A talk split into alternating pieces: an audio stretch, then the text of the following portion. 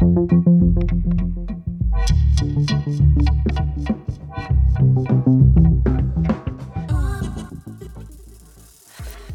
Hello，大家好，欢迎收听 What's Talk 说些什么？我是何梦画。如果你今天第一次听到我这个节目啊，我这个节节目呢是以我自己的身份，我是何梦画，我是一个三十世代，就是三十多岁的女性单身政治工作者。我希望呢以我这样的身份来跟大家分享一些不管是时事议题或是生活等等的观察。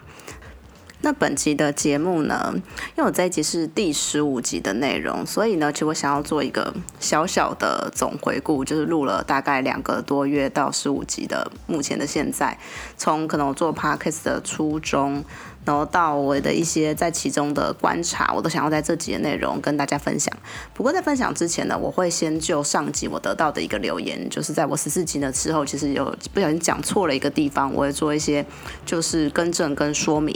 我觉得这也是我们这种做可能希望可以带给大家更多专业知识的节目很重要的一件事情。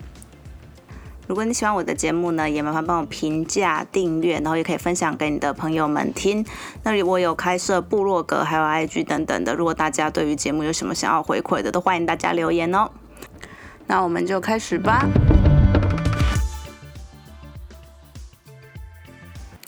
这个重要的更正呢，其实我在就是那篇网友布洛格网友的回应里面，我有回应了，然后在我的描述里面，我有补上这段的更正。有个地方我讲太快，不小心讲错了。我在讲到就是就是日本跟就是北韩的关系的时候，讲到他们有一个因素，就是之前的北韩会绑架就是日本人的问题，然后将这些日本人就作为。他们北韩的，就是潜入日本的间谍的老师，就教他们一些不管日本的文化或是日语。因为在其中我提到一个概念，就是北韩会直接找就是在日本的朝鲜人来当间谍。那其实我要讲的是土台人。土台人呢，这一个概念其实是在讲说。一个国家如果要对另外一个国家进行间谍行动的时候，他们很常会找在那个国家本来既有的自己的国民。其实也不只是北韩有过这样子的行动。像是在二战的时候啊，其实美国人也有怀疑，就是这些日裔的美国人，他们有从事相关的间间谍的活动。但那时候美国他们用了一个比较极端的做法，他们就是把太平洋沿岸的就日裔美国人全部都就是扣留起来，然后把他们囚禁。那当然，在其实战争结束之后呢，这些日裔美国人也有对政府来提出求偿，因为他们其实大部分都已经是美国公民了。所以说回来，土台人这是一个在间谍情报圈会很常使用的概念。那我那时候其实是要讲这件事情，可是我讲太快，不小心就用了在日朝鲜人等于间谍这样的方法，好会导致了一些误解。那也因为这样呢，我今天这一集我就要特别的来跟大家说明一下，所谓的在日朝鲜人到底是一群什么样子的人，然后他们在日本的历史脉络，还有就是这个议题，就是一直以来为什么会成为一个所谓的议题，然后就在这今天的节目里面先跟大家做简单的分享。那其实所谓的在日朝鲜人的朝鲜，它指的并不是就是。嗯，所谓的北朝鲜，因为可以知道，呃，我们的南韩跟北韩，其实，在那个日文里面呢，它的北韩的汉字直接写作北朝鲜，然后南韩的话是写大韩民国，然后就是我们俗称的韩国。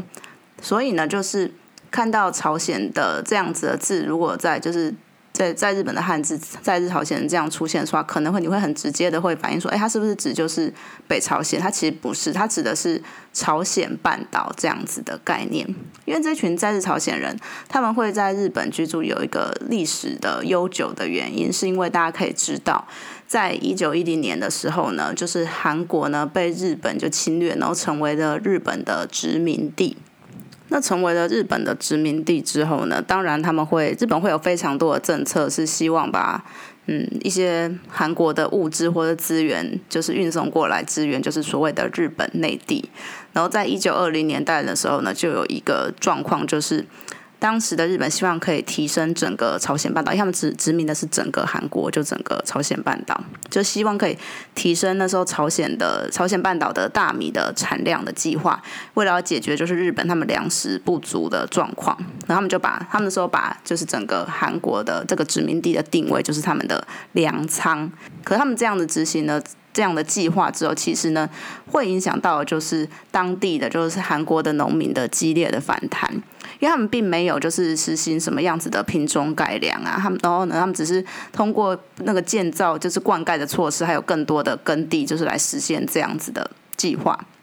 然后这样子的政策这样一下来，造成的结果呢，就是他们的大地主获利，可是他们的小地主的数量呢就越来越少。然后呢，佃农的数量是增多的，所以呢，会使得很多失去土地，然后没有办法生活，就是你靠原本的农耕无法生活的，就是韩国人，然后他们会就是都渡海到了日本来，希望可以就是寻求就是活下来的机会。然后呢，这是其实嗯在。在日本的，就是所谓的朝鲜，就朝鲜半岛移民过去的人的其中一个还蛮重要的因素，因为呢，日本的殖民政策使他们在韩国的生活越来越困难，迫使他们就是必须要。移民前往日本，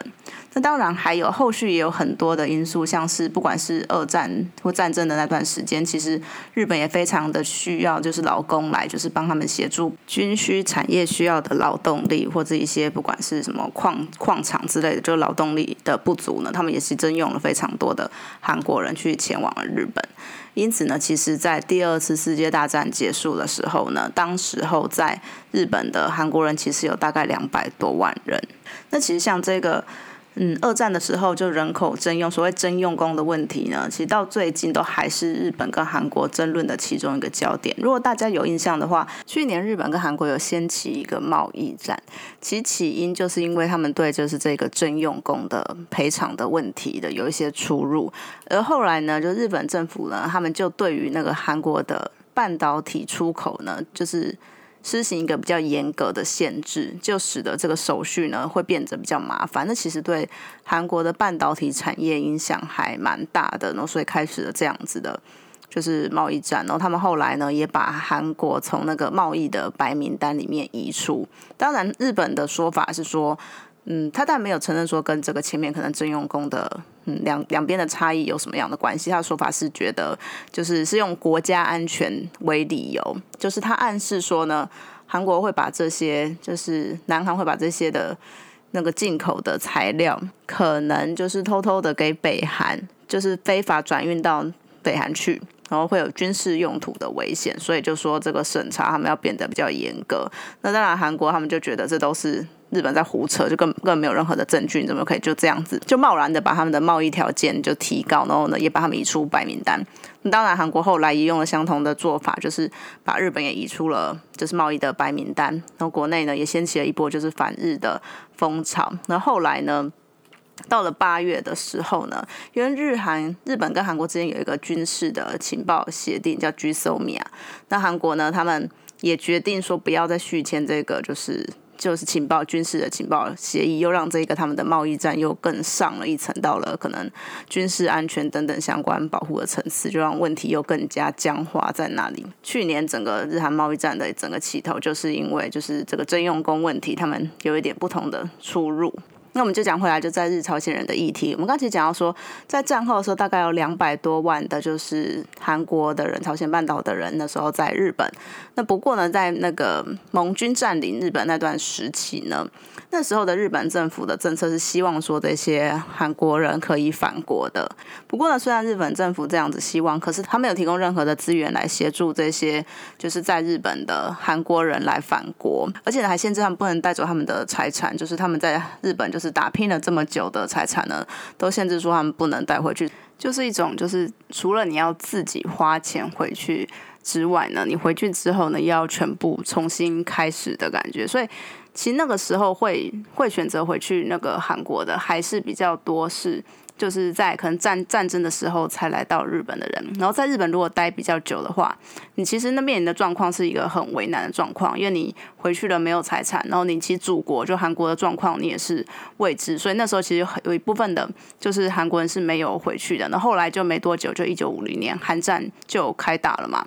那你在韩战开打的状况下，你要回去又更加的困难。不过呢，其实这些那时候的就在这朝鲜人，他们还是不断的要求日本政府能够协助他们归国，因为其实他们去日本呢，其实也是一个就是日本殖民政策下的迫害，使得他们被迫呢放弃家园，就是到那边去，不管是因为战争或是一些殖民相关的政策。那当然希望说日本政府可以负起更多的责任来协助他们。归国。那他们其实那时候在日本国内呢，有很多的可能是争取战争补偿等等相关的运动，也是他们努力的方向。而且我们可以知道，日本是一个他们称自己是单一民族的国家，其他民族就是是否是成成为他们国家或融入他们国家这件事情，我觉得他们的排斥性是还蛮高的。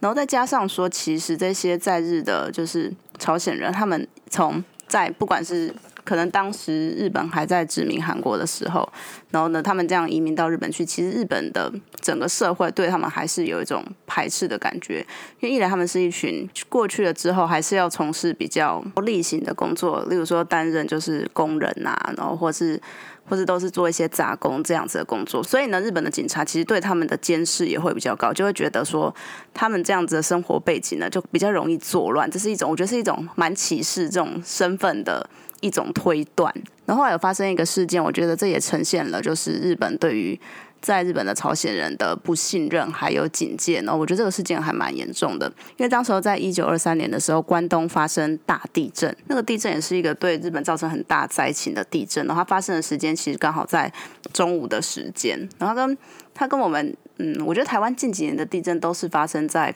半夜。我觉得在不同时间发生的灾害或造成的灾情也有一点点的不一样，因为他们这个是发生在中午的时间。所以呢，其实很多人那个时候都在煮饭，然后呢，一地震的当下，都失火的案件就非常的多，那就是关东大地震它的一个形态。那关东大地震又跟就是在日本的这些韩国人，就是所谓在朝鲜人又有什么样子的关系呢？因为地震一开始就是发生的时候，那个状况非常的混乱，就大家不知道到底。发生什么样子的事情，然后呢，就是资讯非常的不足，所以就有很多奇怪的留言就乱传，所以呢，就那时候就有一个留言在传说，是这些那个在日本的朝鲜人在作乱，然后就造成恐怖攻击，所以就使得就是一般的民众他们对就是这些朝鲜人开始产生警戒。因为当时我们可以知道说，三一运动就是没有过去多久，三一运动是在一九一九年，然后呢是韩国所发起的独立运动，是他们为了就是反抗被日本占领而发起的一个蛮大的就是反日的就是独立运动。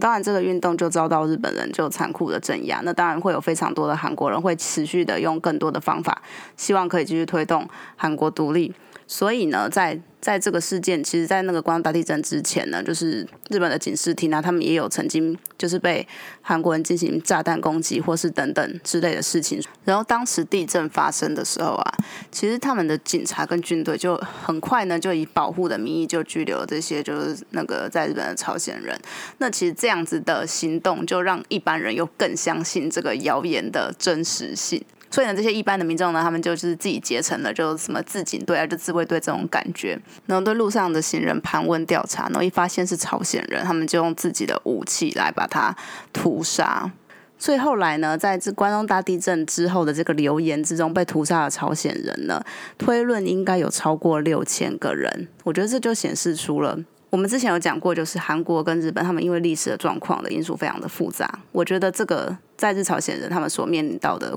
过往的对待，到到后来的，就是韩国独立之后，然后他们在日本受到的对待，我觉得那个都更加加深了这样子的情绪。在一九五二年，就是那个盟军结束占领，就日本政府又拿回来主权了之后呢，其实他们就把这些很殖民时代的，不管是朝鲜或是可能有少数的台湾人，就留在日本的这些呢，他们都把它归类为外国人。就这些人，他们丧失了日本国籍。那他们如果呢要获得日本国籍呢，要跟其他的外国人一样，就是用规划的方式来成为日本人。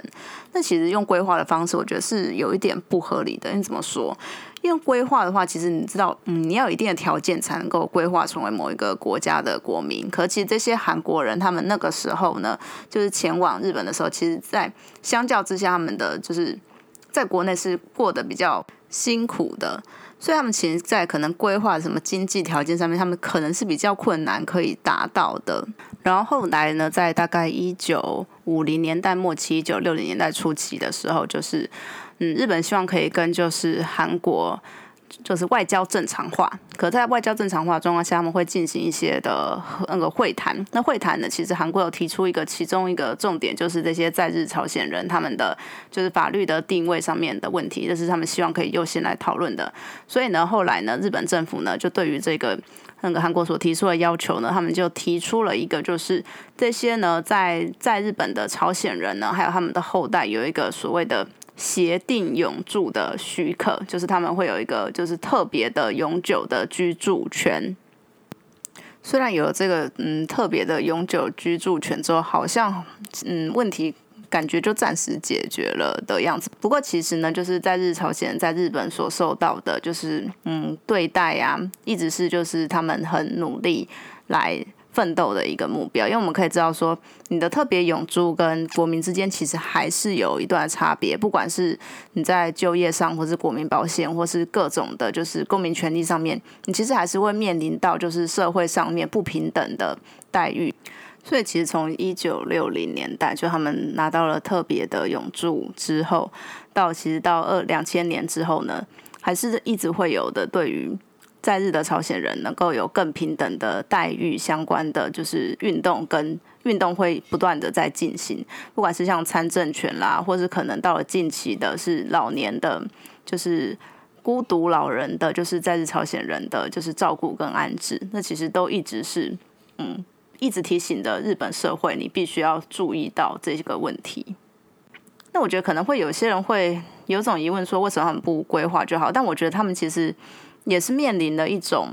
就是所谓的就是认同上面的矛盾。我觉得在台湾人里面也或多或少会有这样的矛盾，因为其实我们在我们台湾人其实，嗯，也是经历了一个就日本的殖民，然后后来呢又面临到了可能就是国民政府来到台湾，那我们到底是什么样子的人？其实我觉得在某一代的台湾人也是充满了困惑的。我觉得这些在朝鲜人他们一定也面临过这样子的困惑，因为他们可能。你第一代的话，可能很明确，你就觉得自己是就是可能韩国人，然后呢，希望保留所有你在韩国的民俗语言或者是各种各式。可是当到了二代、三代，当你在日本住了越来越久，然后呢，也开始学习日语，比较融入日本社会了之后，嗯，你可能会面临到长辈对你的一些就指责，说你不是那个韩国人吗？怎么不会讲韩语？这样子的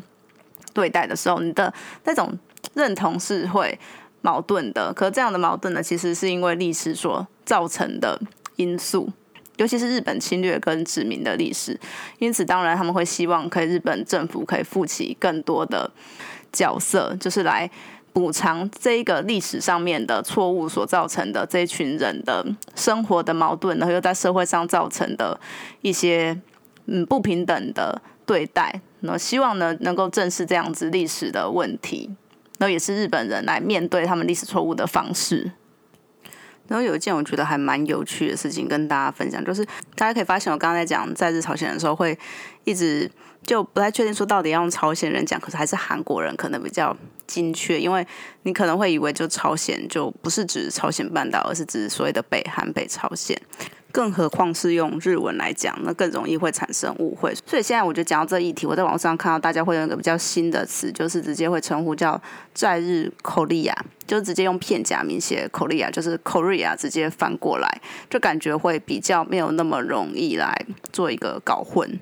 那其实他们的就是永久居留居留证上面会有那个，就是他们的国籍。国籍的登入，那其实，在国籍的登入上面呢，也有两种可以选，就一种是朝鲜，然后另外一种是韩国。然后其实也可能也很多日本人会以为说，这个朝鲜指的就是北韩，但其实不是。这个朝鲜指的也是，就是所谓跟在日朝鲜人的意思一样，是指朝鲜半岛。不过，当就是在二战之后，韩国独立了之后呢，就有一些的，就是在日本的，就是朝鲜，他们希望就把他们的国籍就是变更为韩国，而不是写朝鲜。所以呢，有一些的，就是他们的国籍栏呢，你可以把它从朝鲜改成韩国。不过呢，你这个更改国籍的动作，你好像一辈子只能改一次。所以就是呢，会目前的状况呢，就是会有两种，就是他们的就是永久居留证上面会有两种的国籍。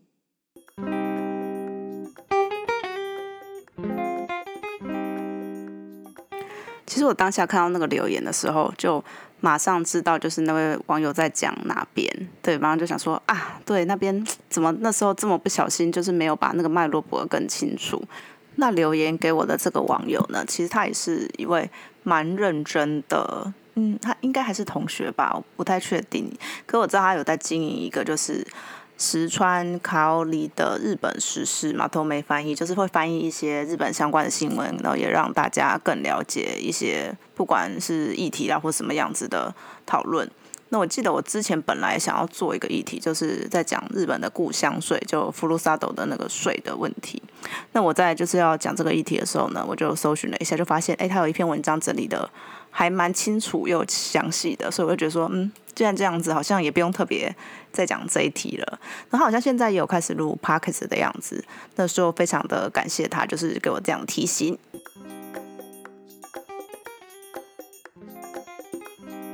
那接下来呢？我想就是趁着这个第十五集的这个小小的里程碑，就来跟大家分享一些，就是我做 p a r k s 的初衷，然后还有一些做做到目前的观察。那也借机就分享了一些，我觉得以我自己出发的做 p a r k s 的心得，也许有些朋友们想做的话，我觉得也可以就是参考一下。虽然我知道说现在也蛮多，就是教大家如何做 p a r k s 的，不管是频道或是可能网志文章都很多，但是这个就是以我自己嗯想要丢出的一些小小的观察，我觉得也可以以给一些就是有要做节目的朋友们来就是共同讨论或思考看看的。那我就先从那个我自己做节目的初衷，然后给一些可能想做的朋友的，嗯，可能在节节目设定的时候，或是在发想的时候呢，想要走怎么样子的方向。那其实如果大家听我的开头，就会知道说，嗯，我的节目是一直希望呢，以我自己的就是政治工作者这样身份的经验出发来分享一些议题。那其实我觉得一个蛮重要的，嗯，自己的想法是说。就做政治工作这几年来，嗯，会觉得其实政治工作圈面临到几种很封闭的状况，然后一种的状况呢，就会是，例如说我之前在国安会工作，那其实国安会是一个，如果你没有进去在里面待过，你会完全不知道里面在干嘛的的工作，就不管是嗯，像我自己，就算我身边的就是。可能同样在做政治工作的人，你没有在那里待过，你也会不知道那边到底在干嘛。然后其实又好像会有一种默契，说就是如果你是当幕僚的话呢，会不希望你讲太多的事情。但其实有很多的事情，他们的工作内容我觉得并没有这么的机密，而且其实如果让大家知道的话，就可以促进很多各种。不同的对公共议题的讨论，其实像去年也有很多可能在国王会工作过的，就政治幕僚开始出来选举，我觉得他们有带起了一种，就是让更多就是。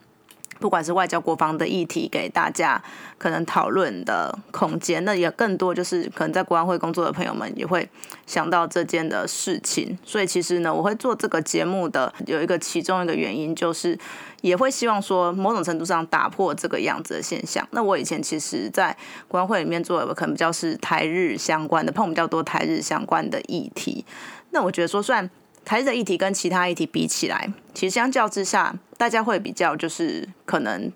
比较亲近、比较了解，因为大家都很喜欢日本嘛，那也知道可能日本对我们很重要。那其实我觉得亲密感是高的，但是相较之下，可能对于日本的政治、然后外交政策，甚至他们的就是国家安全相关的策略来说，就我们是比较陌生的。可是这其实对台湾来说影响是很大的。所以我在做相关日本议题的时候，嗯，其实我都是从很多嗯可能公开的资讯就可以获得的一些资料，然后再再从中可能会有一些切入的角度是可以来跟大家分享。我觉得这其实对于大家可能后续在不管了解就日本的政治或台湾日本的关系，可能或多或少是有帮助的。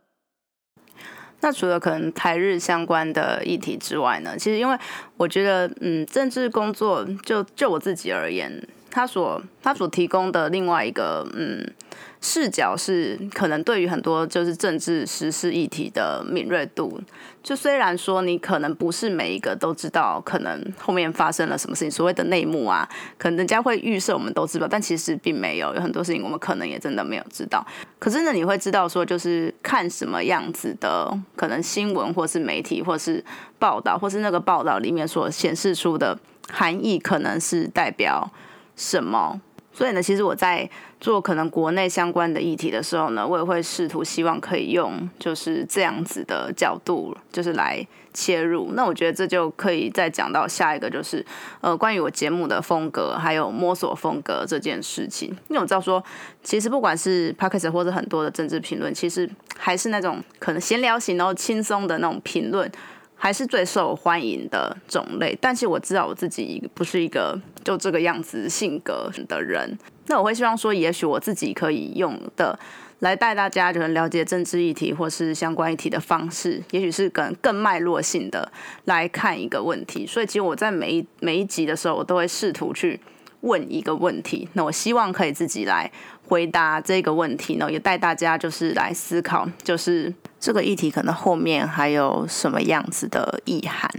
像例如说，在其中一集我讲到说，就是黎智英因为港版国安法被抓的时候呢，其实朱立伦他那时候的发言呢，是在国民党面被骂的最惨的。那这后面就透露了一个什么样子的讯息？就为什么一个好像在国民党面最正常的人物发言，后面却被大家骂的这么惨呢？那是国民党一个什么样子的警讯？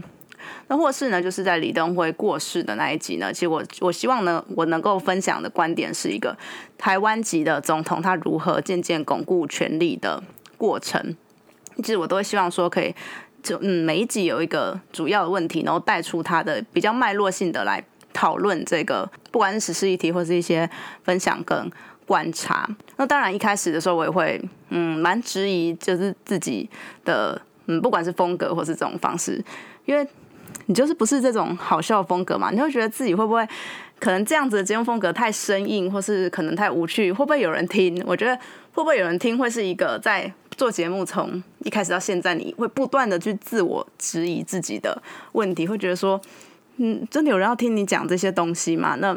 你就不断的去质疑自己这个问题，就是会不会有人听你的节目？但我觉得说，如果你知道你自己的风格想要设定成怎么样之后呢，就是去找一个。嗯，你会觉得说，哎，这个风格也许是，嗯，跟你的想象中还蛮接近或类似，也许是可以学习的一个节目的风格，然后来，嗯，可能不管是它的 tempo 啦，或是整个的嗯编排或什么的来做一些参考。那像是我很喜欢的一个节目，就是鸣笛选读，我觉得像他那样子，很嗯有条有序的在讲很多国际上面的议题。就是一个我还蛮喜欢的方式。那其实我在做节目这两个半月的过程中，也也在这慢慢的摸索之中。可能前面会可能先加个预告啦，或是在一开始的时候就跟大家介绍这个节目要干嘛。然后很中间有一个可能简单休息的音乐，然后到结尾要帮大家总结一下这整个小节。那都是在一个慢慢摸索中，希望可以让节目越来越就是精致化的过程。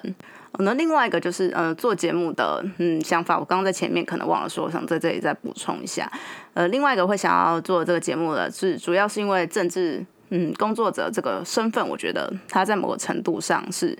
有点封闭的。其实我身边有很多可能在做政治工作的朋友，他们只要遇到不熟的朋友或者人的时候，会不太喜欢讲自己是从事就是政治工作，因为就很难。你好像很难会取得就是共鸣，例如说可能保险啊，或是业务，或是什么一般的什么广告，或是什么公司，好像大家就可以很了解你的嗯这个产业在做什么。可能讲到政治工作的时候，我觉得好像大部分人都会停顿一下，然后不知道该怎么跟你继续聊天。然后不然另外一种，他就是不断的会去问你关于时事或政治的问题。然后其实像我自己是还 OK，因为可能在我嗯工作的过程中，必须要一直去。可能看一些相关的东西，所以基本上，嗯，别人问我这样问题的时候，我是不会觉得到特别困扰。不过有时候会觉得有点烦，因为在加班的感觉。那其实有很多的政治工作，不是每一个人的，就是在政治工作负责的领域呢，需要去看那么多有的没的事情。我觉得就跟一个你在长荣集团上班的人，他不一定会知道，就是长荣现在他们家产分的怎么样了，然后什么现在公司的股票啊或什么的整个情势是不一定会知道的。可是我觉得很多人会期待，好像每一个政治工作者都要可以回答这样子的事情。那因此我会希望说，从一些比较轻松的角度，不管是可能中午吃什么东西啦，或者是上班的地方可能发生过什么趣趣事啦，就是希望让大家知道说，其实嗯，做政治工作的人，他们其实我觉得有很多程度上跟一般人是没有什么样的差别的。不过会造成这种嗯，可能政治工作非常神秘的，我觉得其中一个原因也是因为这个产业的。某种程度上的封闭，那这种封闭其实是来自于就是信任圈非常狭窄，然后所以你在找政治工作的时候呢，会面临某一种程度的，我觉得是隔阂吧，会觉得这个圈子很难进得来，那其实进来的人也有时候会很难出得去。那其实我有在其中一集可能有讲到说，诶，如果你是可能对政治有兴趣的青年，如果想要做政治工作的话，有什么样子的建议？那会特别做这一集，也是因为这个工作的独特性。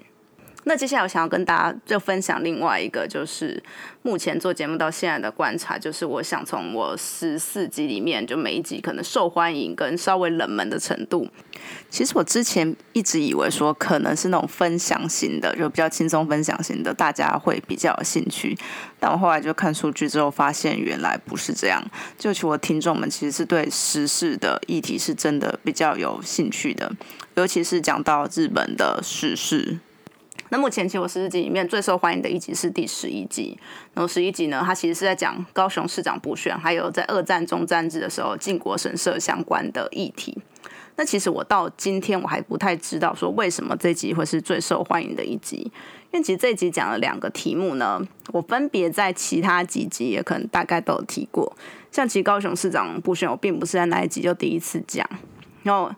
我在其实第十集的时候，我就大概讲过高雄市长补选有什么看点了。那其实这一集呢，反而是全部里面呢，就是大家最不喜欢的一集，收听人数最少的一集。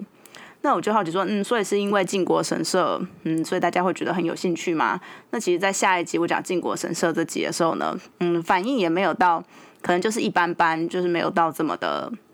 跟那集的效果一样的，大受那么多那么受大家欢迎，所以我到现在还很好奇，说这一集到底是哪里可能是特别曝光比较多吗，还是怎么样，然后才会有一个可能比较受欢迎的数字？嗯，那这边也想要跟大家就讨论的一个，就是我觉得可能做节目到某个时间的人会面临到的一个问题，就是你听众喜欢的跟你自己想做的之间要怎么取舍？因为我刚刚大大概跟大家说过。在我的节目里，其实比较受欢迎的都是跟日本比较有相关的议题，就像是除了十一集之外，第二个受欢迎的是就是谈到日本东京都知事选举的那一集，而其实最最最冷门的呢，是在讲国内的政治议题的。那刚刚我提到说，其实像是高雄市长的补选的看点啊，还有就是国安法这个朱立伦这个，它其实是最冷门的议题。然后另外一个像我之前谈了，就是立委集体收贿的这个呢，也是相较之下比较冷门的的一个集数。所以其实我开始后来或多或少会受影响到，在可能做节目的时候会想说，哎。我要不要这周特别再来看？可能日本有什么主题可以做？然后还是说我要做可能跟台湾的时事比较相关的问题？我觉得或多或少会受到一点的影响。就是你要做你预期好像会比较受欢迎，或是你会想要做你自己可能关心的事情。那我目前的想法是，还是尽量不要去看那些所谓的数字跟数据，尽量就是还是以我那周最有感觉的题目来做。那我觉得在这边也可以顺便跟就是可能目前开始刚刚开始做节目，或是你有这个计划的朋友们也分享一下所谓的数据的迷思，还有不要被数据绑架。我觉得这也是非常多，就是我一路走来，嗯，加入可能有一些的不管是相关的群组的讨论呢，很多的伙伴呢都会提到的问题，就是大家到后来会一直去看那个数据，然后会去看就是。就是这个，你的节目到底有多少人听，然后可能会被就是影响到心情，可能多的时候你就会很嗨啊，然后少的时候呢就会很荡啊，然后就是受到数字的太多的影响，所以其实很多人都会一直就是宣导一个状况，就是说不要被数字绑架，就不要被被数字影响到你的情绪。然后也有一些可能做比较久的朋友们，一些前辈们会说，其实你节目呢必须要做到大概一年的时间。你再来管，或是半年的时间，你再来管，说就到底就是你节目的这个收听收听的数字的关系，因为你一开始做的时候没有人听是非常正常的，你不要去就是被这种数字就局限于这个状态里面，就你要想说先把你的节目做长。然后做长了之后呢，再来考虑就是这些相关的问题。而且其实目前在 p a c k e t 的营地里面，其实并没有到这么的，就是明显。所以呢，其实还是大家能够找到自己的风格定位，还有取向，然后呢，好好的把一个节目做长，也许才是对自己来说，嗯，目前来说重要的事情。那其实我觉得这两个月的过程之中呢，有一部分很大的收获是，嗯，觉得自己的口条真的有变比较好吧。因为其实这也是我录节目的其中一个初衷之一。对，因为一开始录第一集的时候，就真的那个状况是紧张到，尤其是尤其是像我这种单口就是一个人讲的，其实那种尴尬感会特别的高，因为。你要感觉是要在对其他人讲话的感觉，可是你你前面空无一人，就是只有一个麦克风。我记得我录第一集的时候，我还把我非常多的玩偶都拿出来，然后就放在我对面，然后假装他们是听众，然后再跟他们讲话的感觉。然后呢，再还要再喝几口啤酒才能够进入到那个状况之内。可其实目前在录了大概两个多月之后呢，你通常只要呃内容准备的差不多，然后麦克风接上，然后你遇到麦克风。嗯，可能前一两句会要先找回那种感觉，可到后面都会非常顺的，然后就是讲出相关的内容。而且呢，你会因为你会不断的去听自己的音档，然后你会知道说自己会讲什么样子的冗言赘字，然后在每次的其实，在讲过程中都会意识到说你要把这些字的比例放到最低。那我觉得就以一个口条的训练来说的话呢，录 p o c k e t 也是一个还蛮不错的。